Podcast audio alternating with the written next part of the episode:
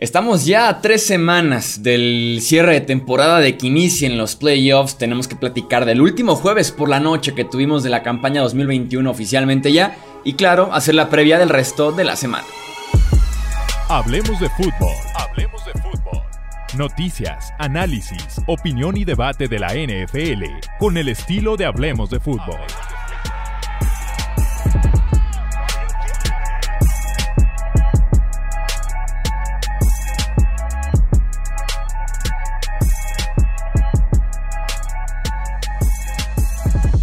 ¿Qué tal amigos? ¿Cómo están? Bienvenidos a un más del podcast Hablemos de Fútbol. Yo soy Jesús Sánchez, un placer que nos acompañen. Estoy aquí eh, la vez pasada nada más con Tony Álvarez, esta vez nada más con Alejandro Romo, pero estoy muy contento de estar aquí contigo nuevamente Romo para platicar de un jueves por la noche, mm, aunque sea interesante, que ya estamos comentando un poquito antes de empezar a grabar. Eh, tenemos cositas que decir sobre cierto coreback. ¿Cómo estás? Bienvenido Romo.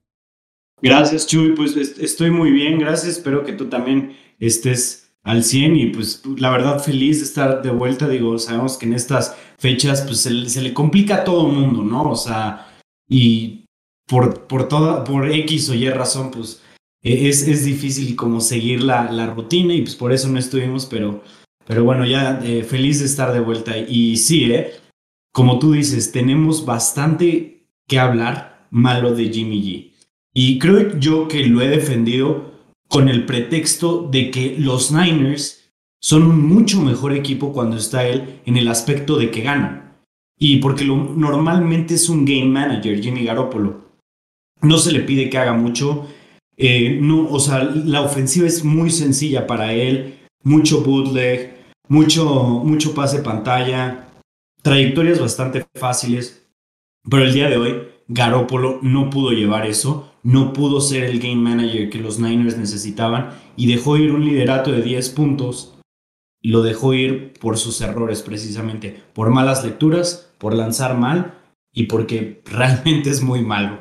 Sí, fue, fue perjudicial lo de Jimmy para su equipo en lugar de apoyarlos en esta derrota 20 a 17 en contra de los Titans.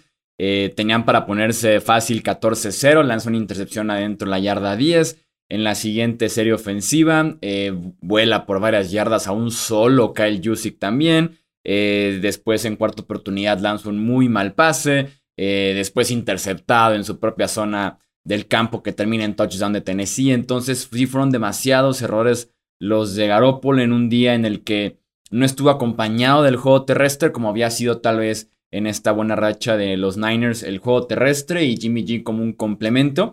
Eh, no supo aprovechar bien a sus armas el día de hoy. Sí a Divo Samuel, que es una auténtica bestia. Pero después con Brandon Ayuk batalló con todo y que tuvo un touchdown. Con George Kittle, que estuvo muy callado en este partido. Entonces, eh, como, decía, fue perjudicial lo de Jimmy Garoppolo. Fue el mejor jugador de Tennessee en la primera parte. Y eso sí, cierto crédito para los Titans que recuperan a AJ Brown y que marcó la gran diferencia para este equipo. De lo que hemos visto una versión muy limitada de estos Titans sobre todo por tema de lesión con sus playmakers, incluyendo al mismísimo AJ Brown. Y bueno, si, si son fans del podcast, si llevan rato viéndonos eh, desde la temporada pasada, van a saber que aquí somos los fans número uno de, de AJ Brown. Y es increíble la diferencia que un jugador puede hacer para una ofensiva entera, ¿no? Los Titans realmente no tenían nada nada, ni un jugador eh, que, pudiera ser explosivo en el juego aéreo eh, cuando estaba lesionado Julio y AJ Brown. No tienen un tight end confiable, no tienen un tercer receptor eh, decente, ni mucho menos. Entonces, la diferencia que marcó AJ Brown fue impresionante. A mí me llama mucho la atención cómo es posible que no plantees el juego a defender a AJ Brown. O sea, si hemos visto a los Titans batallar tanto con con el juego aéreo cuando no estaba él, ¿por qué no hicieron el plan de juego entero en vamos a detener a AJ? Sí, está dudoso. Eh, también la defensiva de San Francisco, por tema de lesión en la secundaria y en general falta de talento, es de las peorcitas de la liga. Tal vez por el mismo, con toda y planeación que tuvieran, ni siquiera alcanzaba. El mismo Brown fue activado apenas hoy por la mañana. No sé si estaban al pendiente en ese sentido de jugará no jugará. No estaban listos tal vez para él. También Julio estaba en duda. Al final de cuentas sí juega. Eh, pero sí uno no, uno no se lo explica, ¿no? Si es de lo poco que hay ahí en Tennessee desde hace rato, sobre todo ahora con tantas lesiones, el vamos con doble cobertura, ¿no? Haciendo lo que hizo Baltimore con Davante Adams, por ejemplo. Entonces, sí, en ese sentido, San Francisco, creo yo que con todo y el mérito que, que, se le tiene dar a Tennessee, San Francisco se murió con muy poco en este, en este partido y se complican solitos una, una imagen de playoffs que está cerrada en la NFC. Correcto. Y bueno, era un partido muy importante para, para ambos equipos, ¿no? La realidad es que ambos están, digamos, los Niners más en la cuerda floja, pero los Titans estaban en peligro de pierden este partido y los Colts empatan con ellos. O sea, por diferencia de, por criterios de desempate me parece que, Tennessee hubiera seguido adelante. Sin embargo, ya no se hubieran podido tropezar ni un solo partido. En cambio, ahorita como está la situación, Tennessee ya tiene, ya tiene para dónde respirar definitivamente. Y en, en cuanto a los Niners, pues se complica mucho la situación, ¿no? Porque ya tenían, digamos, eh, o sea, ya estaban bien en, en, la imagen de playoffs y ahorita con, con, ciertos, con triunfos de ciertos equipos se van a complicar el panorama entero. Sí, así es. De hecho, con Tennessee, escenarios de playoffs, en caso de que Indianapolis pierda, son campeones esta misma semana del sur de la AFC. Indianapolis juega el sábado para los fans de los Titans. Y también pueden asegurar ya con esta victoria y con combinaciones su lugar en postemporada. La combinación más sencilla sería que pierdan este fin de semana Miami, Buffalo, Denver, Cleveland y Pittsburgh. Y Tennessee está dentro de los playoffs. Suena más real un poquito el tema del sur de la americana. Mientras que para San Francisco, en efecto, de momento eh, se mantienen en, los playoffs con este 8-7, pero están respirándoles en la nuca Vikings, Eagles y Saints con marca de 7-7. Un triunfo y los alcanzarían. Eh, y por cierto, la derrota de San Francisco le ayuda a Dallas. Dallas tiene ya también asegurado su lugar en los eh, playoffs tras este partido del jueves por la noche. Va a ser un episodio cargadito de escenarios de playoffs, combinaciones y demás, así que vamos poniendo atención, sobre todo yo aquí con la lectura también. Vamos arrancándonos pues con el resto de la jornada, tenemos una semana bien interesante. Tenemos dos partidos el sábado, que es 25 de diciembre, para el recalentado, aunque sea aquí en México que se aplica el 25 eh, en familia, poder ver la NFL. El primero de esos dos partidos es el Cleveland en contra de eh, Green Bay. Los Browns que siguen con casos de COVID-19 no han sido todavía dados de alta. La mayoría de los jugadores que tenían en esta lista de reserva COVID-19 al momento en que estamos grabando este podcast, incluyendo sus corebacks, de hecho. Y otra duda que tiene Cleveland muy grande en este partido y que claro que es clave, es la de Miles Garrett, que está lesionado de la ingle. Está 50-50, él promete jugar, no estaría obviamente ni cerca del 100%. Y lejos de aprovechar el hecho de que Green Bay juegue con su tackle derecho suplente y con su tercer tackle izquierdo en este partido. Correcto, ¿no? Y, o sea, se van a enfrentar en un, en un eh, partido donde el clima yo creo que va a jugar un gran factor ahorita en, en Field, va a estar bastante duro y con todos los casos que tienen de COVID, los Browns realmente están en, en, un, en un escenario bastante complicado porque como lo dices, la cantidad de jugadores que tienen en la reserva de COVID que no han podido ser activados. Si los vimos perder contra los Raiders en la semana, no me sorprendería en lo absoluto que Green Bay les pusiera una paliza. Porque los Packers vienen jugando bien. Aaron Rodgers se está perfilando para su segundo MVP de manera consecutiva. Y vamos, los, los Browns han tenido problemas de identidad ofensiva en toda la temporada. Y los Packers han estado jugando bastante bien en la defensiva. Son la defensiva número 6 de, eh, número 6 de puntos y número 6 de yardas. Muy equilibrada esa defensiva. Tienen pass rush, eh, detienen bien el juego terrestre. El perímetro es bastante sólido. Es una defensiva bastante completa. Y vamos, yo creo que ni aunque estuvieran, ni aunque estuvieran completos, yo no le apostaría a, a los Browns en este partido. Yo, yo voy con Green Bay. Sí, con todo y que no han sido los mejores últimos 15 días para Green Bay en contra de Chicago, eh, recientemente en contra de Tyler Hundley y los Ravens, pero sí esa defensiva es muy completa. Y va a ser todo lo de fortalezas, ¿no? Ver que, si corre bien Cleveland con Nick Chubb, no va a estar Karim Hunt, si va a estar Ernest Johnson, o si se mantiene esa buena defensiva terrestre que tiene Green Bay, que ha sido de las sorpresas, creo yo, este año. Otro duelo, echarle un ojo bastante eh, interesante este sábado es Davante Adams en contra de Denzel Ward. Vamos viendo quién se impone en un duelo de, los mejores wide receivers en contra de uno de los mejores cornerbacks. El sábado también tenemos el Indianapolis en contra de Arizona, de los mejores platillos que tenemos en esta semana 16 de la NFL. Eh, ahora sí que, ¿cuál sería tu clave de este partido para arrancar con la previa? Yo creo que el, la respuesta ofensiva que tengan los Cardinals. Porque a pesar de haber sido una defensiva sólida, yo siento que los Cards son un equipo que empiezan a caerse lentamente. Después de lo que vimos contra Detroit, yo creo que ese partido nos dejó muchas dudas a todos acerca de Cliff. Y digo, a pesar de haber hecho un, trabajo impecable por casi toda la temporada, una derrota sí te puede costar la temporada en cuanto a, en cuanto a al tema anímico, ¿sabes? Y pueden caerse a partir de ahí. Entonces, desde mi punto de vista, los Cardinals tienen que empezar bastante agresivos, tienen que ponerse arriba en el marcador primero y no tienen y tienen que hacer que Carson Wentz lance. No pueden dejar eh, el partido en las manos de Jonathan Taylor. Sí, esa va a ser importantísimo, ¿no? Porque la defensiva de Arizona es la 26 de la NFL en yardas permitidas por acarreo este año. Vienen de comerse 112 yardas en contra del undrafted Craig Reynolds. Eh, y más porque es una defensiva terrestre que, como no es la más física, incluso es muy rápida, es ligerita, busca la agresividad, busca atacar el hueco.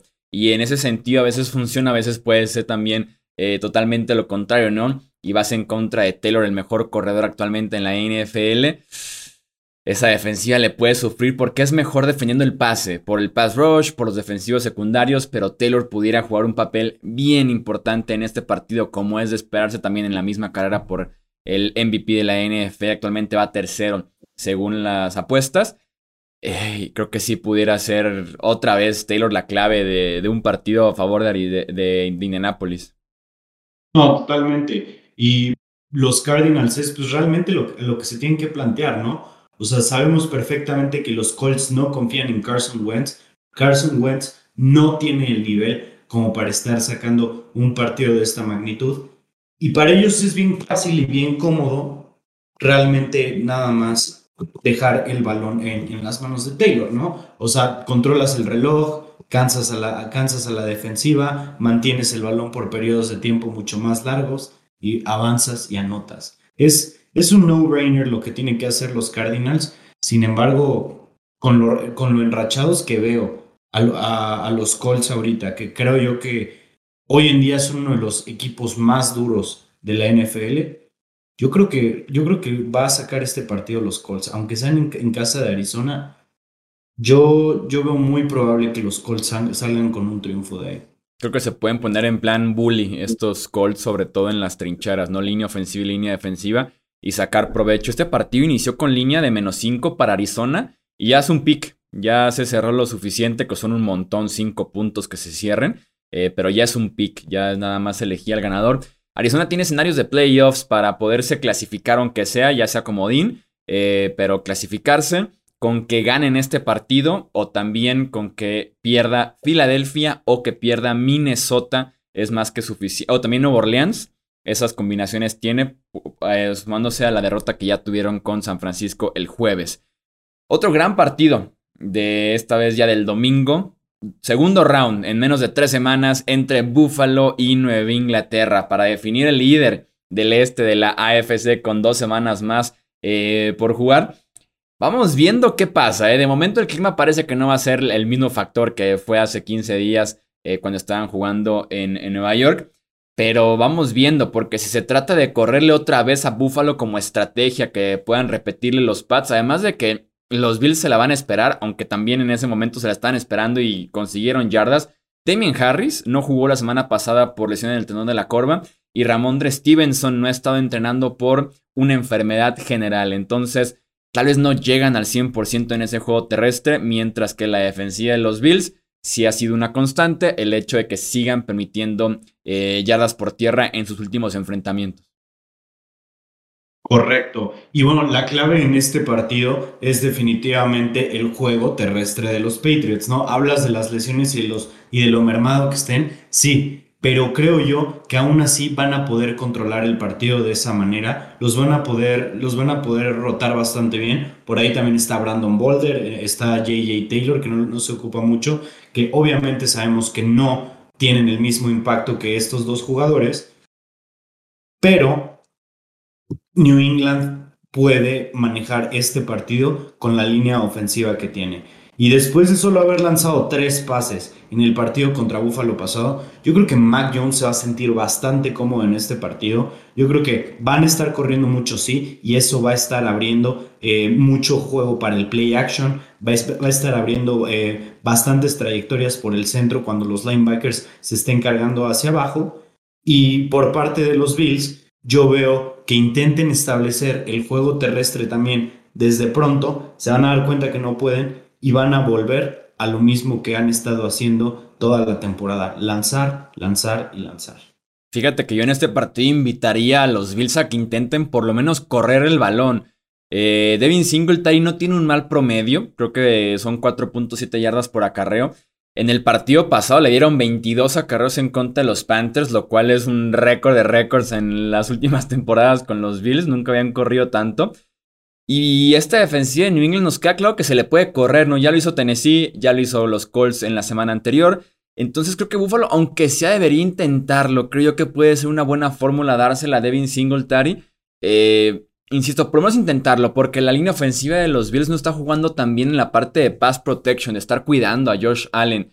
Eh, viene de ser muy golpeado en contra de los Panthers. Creo que fueron cuatro capturas de coreback, otras seis golpes al mariscal. Entonces me gustaría que los Bills, aunque se intenten correr el ovoide, tratar de eh, combatir fuego con más fuego ellos corriendo el balón y buscar el replicar ese mismo estilo de juego, ver si puede funcionar, porque eh, la fortaleza de los Pats está en la parte de atrás, está también en su pass rush, en la variedad que tienen en la línea defensiva, así que la mejor forma creo yo pudiera ser, si te van a correr la bola, también tú córreles de regreso, aunque claramente Josh Allen puede ser su mejor carta a la ofensiva.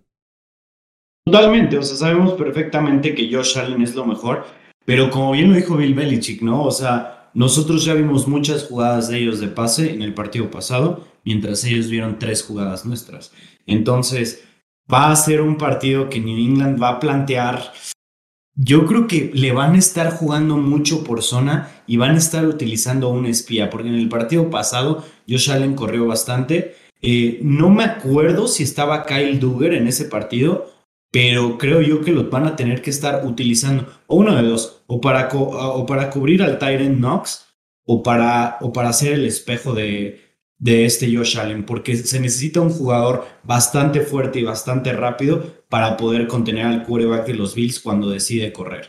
Entonces, creo yo que New England va a plantarse muy bien en el juego terrestre y después, para cuando intenten pasar, cuando intente pasar eh, los Bills, yo no creo que estén mandando mucha presión, sino yo creo que van a estar dejando muchos jugadores atrás. Sí, harían bien en mantener, aunque sea en la bolsa, Allen, que ya se puede convertir en otro jugador un poquito más unidimensional, porque si sus piernas son factor eh, importante. ¿Crees que los Pats barran a estos Bills esta temporada o se van 1-1? Yo creo que los barran. Después de lo que dijo Sean McDermott, de no le den no le den más crédito del que merece a Belichick. Yo creo que esto se convirtió personal para, para Bill Belichick. Es lo, que, es lo que a mí me parece. Y yo creo que ese comentario va a ser lo que le cueste la división en este segundo partido, porque muy probablemente este, o sea, sabemos cómo Belichick puede preparar a sus equipos en momentos importantes y yo creo que este va a ser la, esta va a ser la, la ocasión en donde vayan a salir a dar un partidazo. New England puede amarrar la división este mismo domingo, ganando ellos, bueno, y esperando el lunes a la derrota de Miami. Con esas dos combinaciones, los Pats serían campeones del este. También pueden amarrar su boleto a los playoffs. En todos los escenarios que son cinco diferentes requieren su victoria.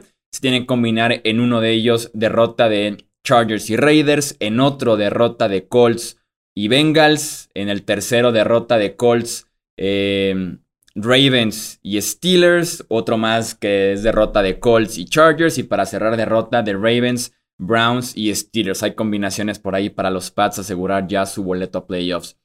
Eh, Rams en contra de los Vikings. Este duelo me parece muy claro, creo yo. ¿qué tantos estragos puede hacer ya sea Justin Jefferson en la secundaria de Los Ángeles o en el mismo caso con Cooper Cup en la defensiva secundaria de los Vikings? Confiaría un poquito más en Matthew Stafford en este enfrentamiento porque es el que viene jugando mejor. Kirk Cousins tuvo un buen inicio de temporada, pero lleva dos semanas bastante inconsistente. Eh, sobre todo cuidando el balón, el tema de capturas de coreback también. Entonces, confiaré un poquito más en Matthew Stafford y va a ser clave. Por lo mismo, la protección que le den, que esa línea ofensiva de los Rams sigue siendo inconsistente, sobre todo en el último mes de campaña, poquito más.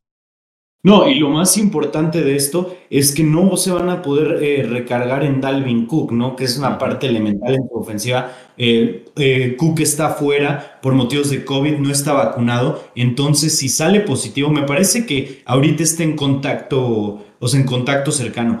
Pero si, se, si testea positivo, está al menos fuera los siguientes 10 días y es posible que le cueste hasta el partido de la siguiente semana.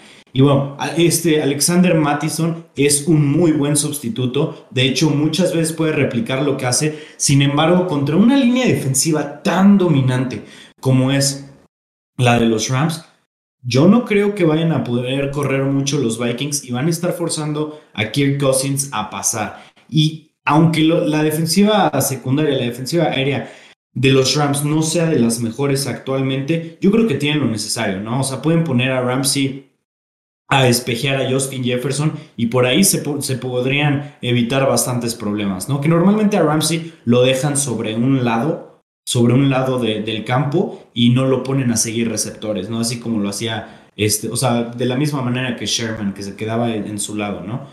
Y en cuanto a... Y sobre todo porque Ramsey está jugando una posición extraña este año como tipo tercer safety, como tipo linebacker pequeño. No, se está jugando muy raro Ramsey. Yo no esperaría que, cubra a Justin Jefferson 1 a 1.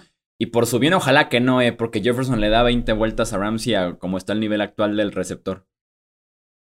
Correcto, correcto. Justin Jefferson, desde mi punto de vista, fíjate, hace rato estaba pensando mío el Pro y era uno de los cuatro receptores que, que yo pondría para, para, para mi lista de All Pro. Y bueno, yendo con los Rams, yo creo que los Vikings no van a poder detener a Cooper Cup. O sea, los Vikings son la peor defensiva aérea que hay en fantasy y en la NFL. Y Cooper Cup está en una temporada de ensueño, ¿no? Fíjate qué curiosas son las cosas. ¿Quién tuvo la temporada que rompió récords de yardas antes? O sea, ¿quién, quién, ¿de quién es el récord de yardas? De Calvin Johnson en 2009. 2012. 2012, ajá. ¿Y quién era su quarterback? Matthew Stafford.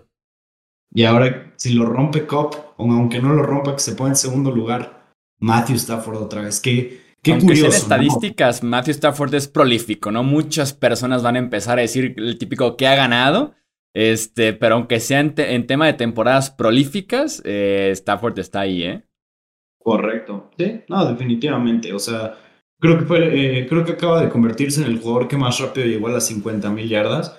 Por ejemplo, y, bueno, ahí también puedes decir, bueno, todo, toda su carrera la ha estado eh, perdiendo, ¿no? O sea, ha ido detrás y pues tiene que lanzar, lanzar, lanzar. Sí, pero pues al final de cuentas son pases que tiene que hacer, etcétera, etcétera. Pero bueno, nada más un dato rápido, sé que este no es el podcast de Fantasy ni nada, pero escúchate este dato.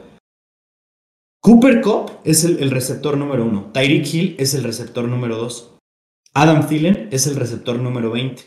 Cooper Cup le lleva más puntos a Tyreek Hill que Tyreek Hill a Adam Thielen. Y es el 20 Adam Thielen, me dices. Sí. Qué, qué locura. Yo tengo. estoy en una semifinal yo de fantasy. Y es porque Cooper Cup me estuvo cargando toda la temporada. Tengo la desventaja de que Tyson Hill y Dalvin Cook eran también titulares en mi equipo. A ver cómo me va. Pero con Cooper Cup estoy bien, que él me guíe al triunfo. Eh, publicamos un video para miembros eh, del canal de YouTube sobre Cooper Cup. Eh, está teniendo una de las mejores temporadas en la historia para un wide receiver. Va a ritmo de quedarse a una recepción del récord de Michael Thomas de 149. Cooper Cup proyecta 148 ya con el partido adicional, claramente.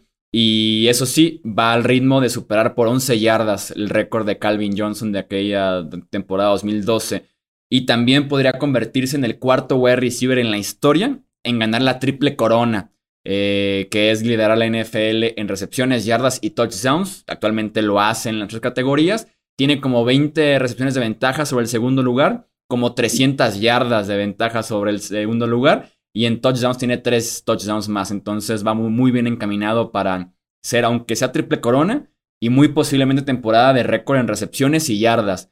Yo planteaba la, pregunta de, en ese sentido, suponiendo, rompe los dos récords y triple corona, segurísimo tiene que ser ofensivo del año Cooper Cup.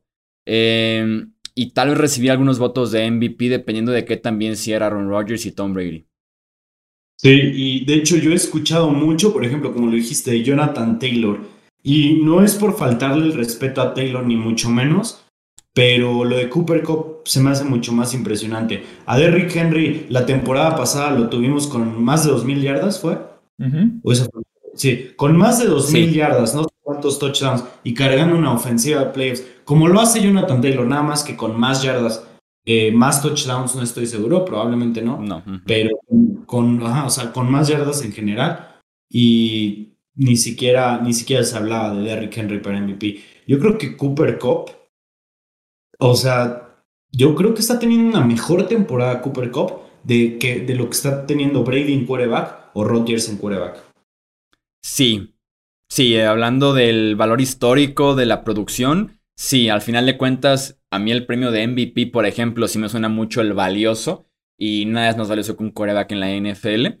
Entonces, en ese sentido, yo sirvo como un premio de quarterbacks, pero hablando de temporada solamente, eh, sí, claro, tendríamos que hablar de que Rodgers o Brady fueran a ritmo de más de 50, 55 pases de touchdown para poder igualarlo, ¿no? Hablando de 5.200, 5.500 yardas también. Entonces, sí, estoy muy de acuerdo contigo. Hace poco me preguntaban por lo mismo de que entonces Taylor siempre no, o por qué Taylor no lo mencionas como Cooper Cup, lo, lo hacía entre semana en Twitter. Y yo sí decía lo mismo, me parece más impresionante, más espectacular la temporada de Cobb que la temporada de Taylor. Con todo el respeto para Taylor, sobre todo en la tema de touchdowns. Pero para mí meterte en la, conversación de ofensivo del año, de MVP, en un running back, por lo menos empieza con 2.000 yardas. O sea, si no llegas a 2.000 yardas, eh, no entras en el tema eh, eh, automáticamente, a menos que tengas casi 30 touchdowns como LT en 2006.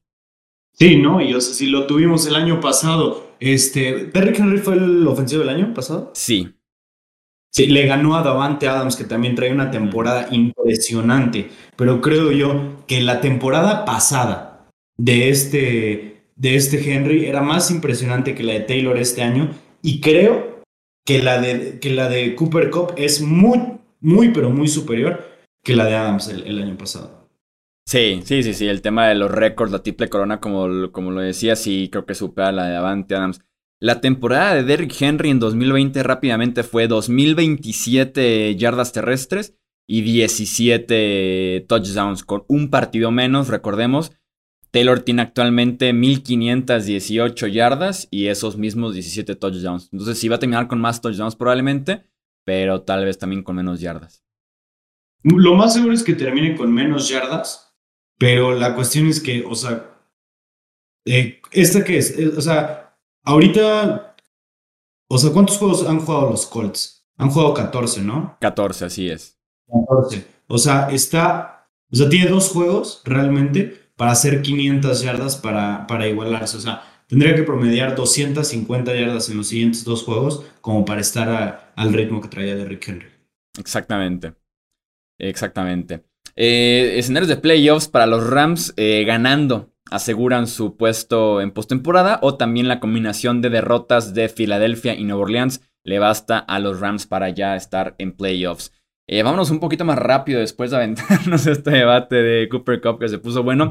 Pittsburgh en contra de Kansas City. Eh, vamos viendo quién juega para Kansas City. Al momento de grabar este podcast, en la lista de reserva COVID-19 está Travis Kelsey, Tyreek Hill, Fenton, su esquinero, Harrison Butker su pateador. Afortunadamente para ellos, Charvarius Ward, esquinero, y Chris Jones, tackle defensivo, ya fueron activados. Entonces, em, sobre todo ver el tema ofensivo, ¿no? Con Kelsey y Hill para ver quién acompaña a Patrick Mahomes, sobre todo porque está la defensiva los Steelers está jugando bien en el tema del pase, desde que regresó Joe Hayden en la parte de atrás, TJ Watt que está hablando de premios encaminado al defensivo del año.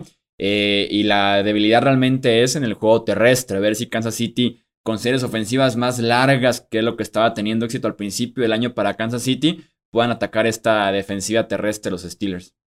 Y fíjate, te voy a decir algo. Los Steelers han sido clutch en sus últimos dos partidos, ¿no? Se lo sacaron a los Ravens en la última jugada defendiendo muy bien. Se lo sacaron a los Titans también en, en una de las últimas jugadas, o al menos en la, en la, al final del, cuarto cuarto, ¿no? Eh, no me sorprendería que los Steelers le dieran la sorpresa a Kansas City si están sin Kelsey y sin Tyreek Hill. Porque sabemos muy bien que esa ofensiva no, no se trata de repartir el de repartir el pan, ¿no? O sea, se, enfoca en dos jugadores, que es en Kelsey y en Tyreek Hill, y los demás reciben, pero las obras nada más. Entonces, va a ser un partido complicado para los Chiefs, muy complicado, y sobre todo porque los Steelers se están jugando su pase a playoffs cada semana. Con un triunfo aquí, se podrían poner en segundo lugar de la, de la división y este, y empatados, ¿no? O sea, segundo lugar empatados, este, con el primer lugar también, y pues realmente nada más esperar el tropiezo de ser campeones divisionales. Entonces, va a ser un partido que, que los Steelers van a dar absolutamente todo. Voy a ir con el bold prediction y voy con que los Steelers le van a dar la sorpresa a los Chiefs. ¿A poco? Tomando en cuenta que no juega Kelsey y Hill. Sí. Ok. Me intriga porque estaba buscando simplemente el partido pasado. O sea, si Kelsey y Hill no juegan, se quedan los Chiefs sin combinados el partido pasado. 22 recepciones. Eh, ahora sí que matemáticas rápidas. 191 más 148 en yardas. No pienso hacer esa suma en directo. 291 más 48. 2.39, no, 3.39 y 3 touchdowns. O sea, se quedan sin una barbaridad de números, solamente tomando en cuenta la semana pasada. Creo yo que aunque no estuvieran, miría con los Chiefs, ¿eh? Porque esa ofensiva de los Steelers en contra de una defensiva de Kansas City que eh, para yo sí la respeto muchísimo. Este no, no, no, va a poder hacer gran cosa, ¿eh? no, no, no va a poder hacer mucho.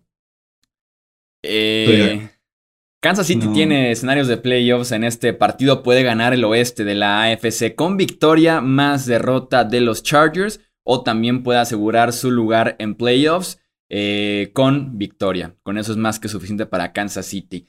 Vámonos al norte de la AFC.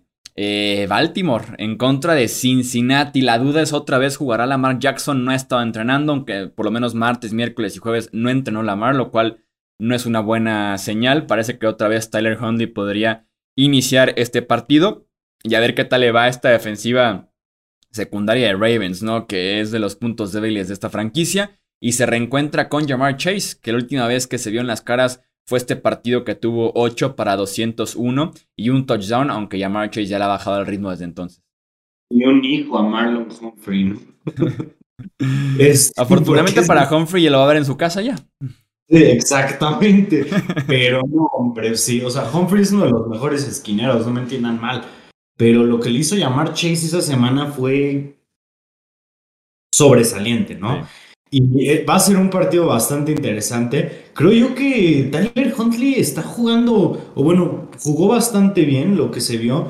Quién sabe si ya un poco más estudiado pueda repetir lo que hizo, o al menos tener un performance similar pero los Bengals no se van a ir sin luchar, definitivamente. De hecho, con o sin Lamar, yo te diría, yo creo que ganan los Bengals, especialmente porque es en su casa. Es el equipo más completo, creo yo, del norte de la, de la AFC. Y sobre Hondy estoy de acuerdo. A diferencia de Lamar, le da un poquito más de ritmo al juego aéreo. Como que es un poquito más de procesar rápido y soltar la bola. Y Lamar un poquito más el tema de improvisación, ¿no? Que en ese sentido a veces suma, a veces puede restar bastante.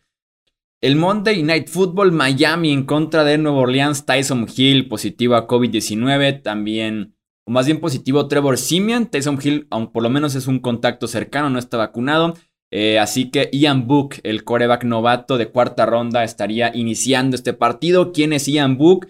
Eh, viene de Notre Dame, de lo que recuerdo en su perfil del draft, no tiene brazo, eh, no tiene estatura en ese sentido, son como sus dos debilidades más grandes. El tipo es atlético, puede conseguirte una que otra jugada por tierra, también te puede escapar de la bolsa, tiene precisión, pero por algo fue cuarta ronda y eso que fue un pico un poquito temprano, se esperaba más bien como de quinta ronda. Así que sería el titular de los Saints para enfrentar esta buena defensiva de los Dolphins. Y ojo con la flor de Brian Flores, ¿eh? de cuando el calendario se pudo haber puesto un poquito más complicado, se enfrenta a Ian Book para ponerse arriba de 500, muy probablemente. Y sí, desde la semana. O sea, ahorita me dices, no tiene brazo, es, eh, es chaparro, es la reencarnación de Drew Brees. Me encanta porque tenía preparado también un chiste sobre Drew Brees y que no quise decir el hecho de que si Sean Payton se las arregla para ganar con Ian Book, podemos decir que ganó partidos en los últimos años con Tyson Hill, James, eh, Book, Tay Bridgewater y hasta con Drew Brees en las últimas. Exactamente, Drew Brees en las últimas. Qué carrera tuvo, pero pues ya al final sí. No podía lanzar más. Para un paso. Pero, este, no, pues poco que decir, ¿no? O sea, el coreback 1 y el coreback 2 tienen COVID o están en reserva de COVID. Va un novato contra una defensiva que puede jugar extremadamente agresivo y que puede incomodar por completo a un coreback novato, porque como, como le gusta hacerlo a Flores. Y a esto le, le, le restas, o bueno, le sumas o restas los tackles que están lesionados de parte de los Saints. Yo creo que Miami se va a poner arriba de 500. Creo que sí, pero creo que va a estar bien cerrado. ¿eh? Yo, yo aún así no confiaría en la ofensiva de los Dolphins en contra de esta defensiva que es muy buena en los que tiene pass rush y que tiene cobertura en la parte de atrás. Da la impresión de esos partidos del primero en llegar a 15, 20 puntos podrían ser más que suficientes para, para ganarlo. Eh, Tampa Bay en contra de Carolina. Ausencias de Tampa Bay este partido. Leonard Fournette, Chris Godwin, Lavonte David. Al parecer Mike Evans. Regresa Antonio Brown creo que podría esperar que la defensiva de los Panthers tenga un buen día, ¿eh? Porque tienen pass rush, lo vimos con Brian Burns en el partido pasado y prácticamente todo el año. Tienen cobertura en la parte de atrás, se reencuentra ahí con Stephon Gilmore, eh, Tom Brady. Así que confiaría en que la defensiva de los Panthers se comporta aunque sea contra la ofensiva limitada de los Bucks. El detalle es cómo van a hacer puntos, ¿no? Inicia Cam Newton el partido ya oficialmente, pero ojo porque eh, Matt Rule prometió también jugar a Sam Darnold en su regreso de lesión. Qué caos con esa ofensiva, ¿no? Y su situación de quarterbacks. Eh, la manera en la que han estado manejando todo ha sido deplorable. Pero bueno, eh, yo creo que va a tener un muy buen partido de Tom Brady, va a tener el, el bounce back. Van a, van a diseñar la ofensiva, van a rediseñar la ofensiva para utilizar más a sus Titans, que digo, tienes a Gronkowski, a Cameron Brady, a OJ Howard, pues los puedes utilizar, ¿no? Y puedes crear mucho mismatch por ahí.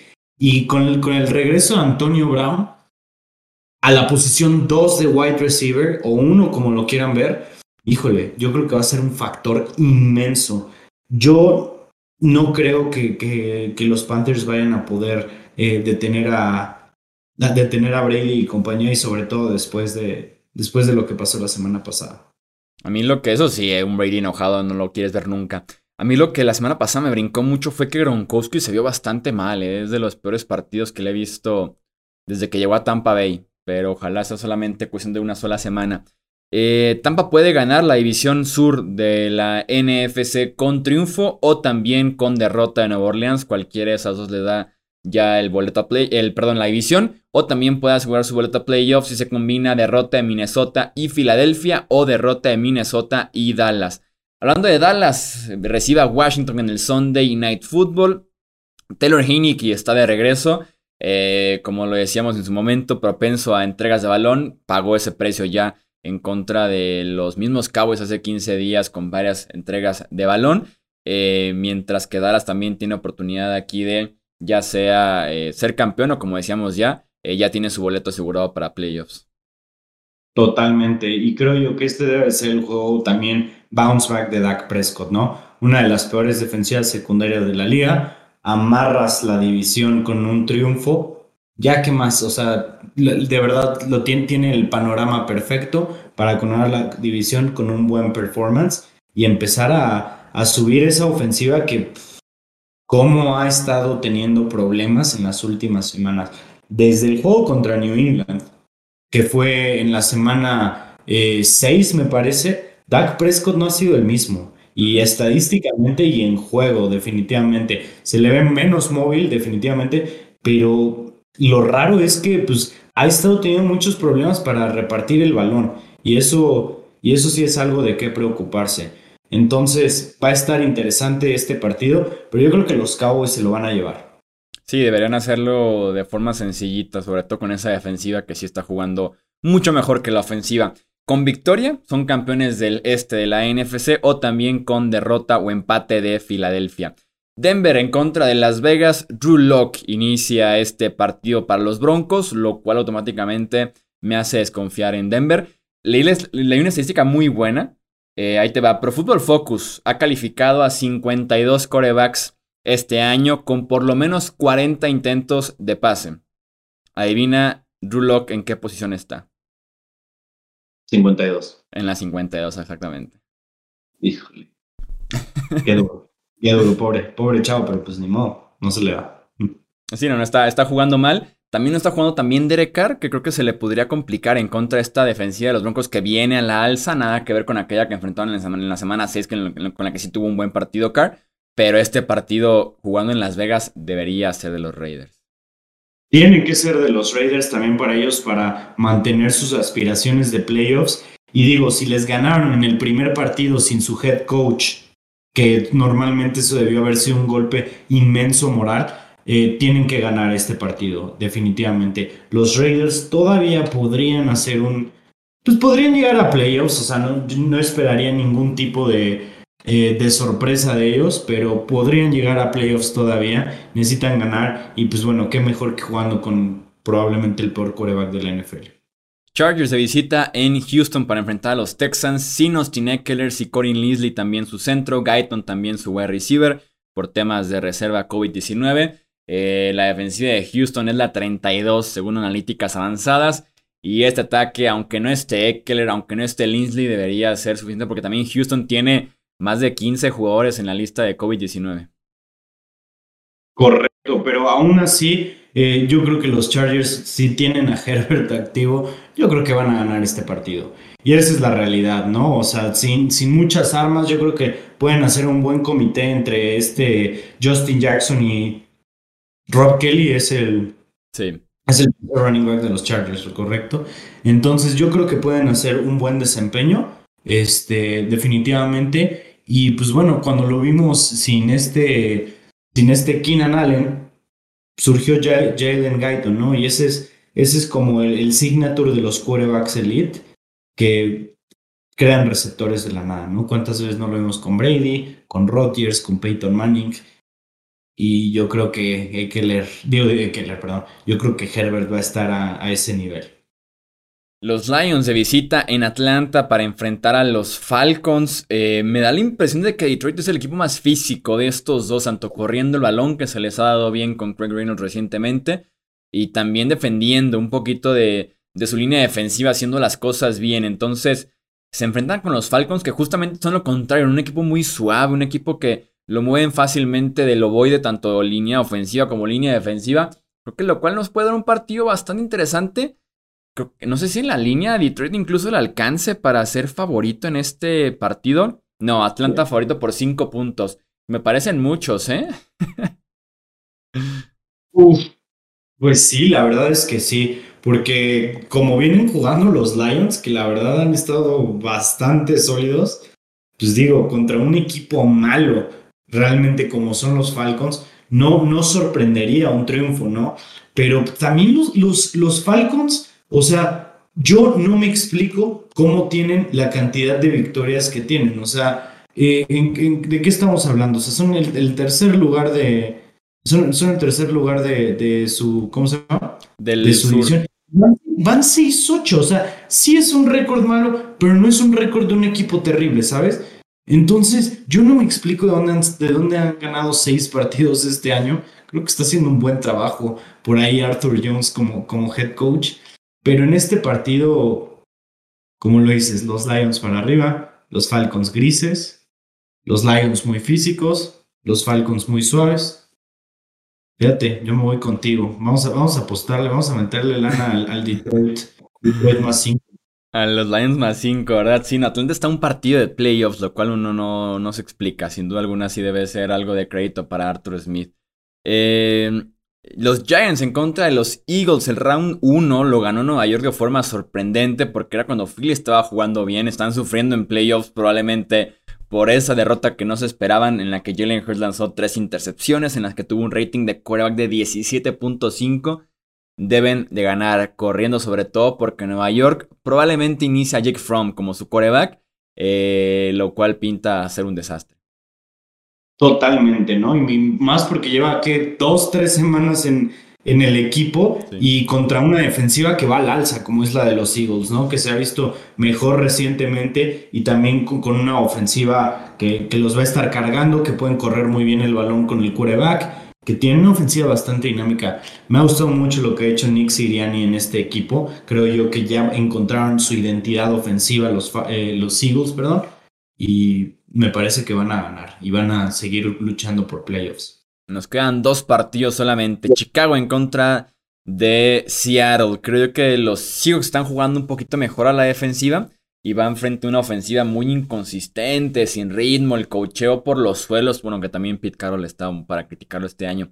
Em, aunque Russell Wilson está jugando fatal también. Entonces, híjole, este partido se antoja, se antoja muy poco porque el nivel de estos dos ha estado creo que muy por debajo de lo esperado para, para ambos.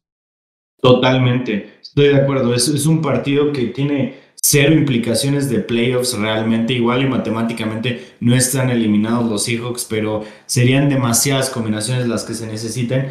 Y realmente y actualmente son dos de los equipos más aburridos para ver. Ya saben que yo no soy fan de los Bears en lo absoluto. Y de, los Seahawks, pues digo, nunca, nunca me había externado de esta manera, pero es increíble cómo de ser una ofensiva tan, tan divertida de ver, tan vertical, se han convertido en una ofensiva tan deficiente, ¿no? Yo, yo creo que eso es, esa es la palabra correcta. Va a ganar Seattle, creo yo, es mi pick, pero, o sea, ni siquiera creo que sea por mucho. Ah, rápido quiero mencionar algo. Es increíble que Robert Quinn sea en segundo lugar en sacks. Tiene 16 sacks. Está jugando bien. Está jugando bien. Y, o sea, en toda su carrera no había hecho nada realmente relevante. Y ahorita que va el equipo más aburrido, es cuando está jugando mejor. Y sin el apoyo de Khalil Mack, que ha estado fuera gran parte del año, sin el apoyo varias semanas de Akim Hicks, incluyendo esta que va a estar fuera por COVID. Entonces, sí, no, Robert Quinn está jugando bien en esa defensiva de, de los Bears. Afortunadamente para Seattle regresa Tyler Lockett, que estaba haciendo su mejor ofensivo este año. Y ya para cerrar tenemos el duelo de la primera contra la segunda selección global de este draft. Bueno, sí, del draft pasado. O tal vez también de este draft. Jacksonville en contra de los Jets de Nueva York. Me intriga ver quién juega poquito mejor, porque han estado decepcionando tanto Lawrence como Wilson. Eh, la defensiva de los Jets es la 32 en rating de quarterback permitido. La defensiva de los Jaguars es la 28. Entonces está ahí el puesto, eh, la bandeja para que alguno de los dos juegue bien. Aunque con Nueva York hay demasiadas ausencias en temas de COVID, incluyendo la del head coach Robert Sale. A este juego yo le llamaría el Babas Bowl. Porque realmente no hay, no hay ni a quién irle en este partido. Ni siquiera quiero dar un pick. Voy a decir que voy con los con los Jets porque creo yo que han sacado uno que otro partido más de una manera más interesante que, que los Jaguars, pero es, este partido es una moneda al aire. Actualmente los Jaguars son el primer pick del draft que viene y los Jets son el cuarto. Entonces, en efecto, puede definir mucho en temas de draft.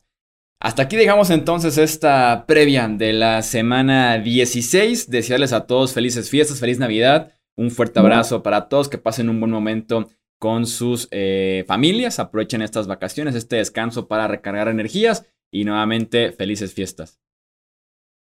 Exactamente, felices fiestas a todos, feliz Navidad, lo que sea que celebren. Este, les mandamos un fuerte abrazo de parte de Hablemos de Fútbol y muchas gracias por vernos semana con semana, por escucharnos, donde sea que nos estén eh, escuchando, viendo. muchas gracias, lo apreciamos mucho y, y, la realidad es que el mejor regalo que nos pueden dar es, es el escucharnos, ¿no? Que es lo que nos encanta hacer.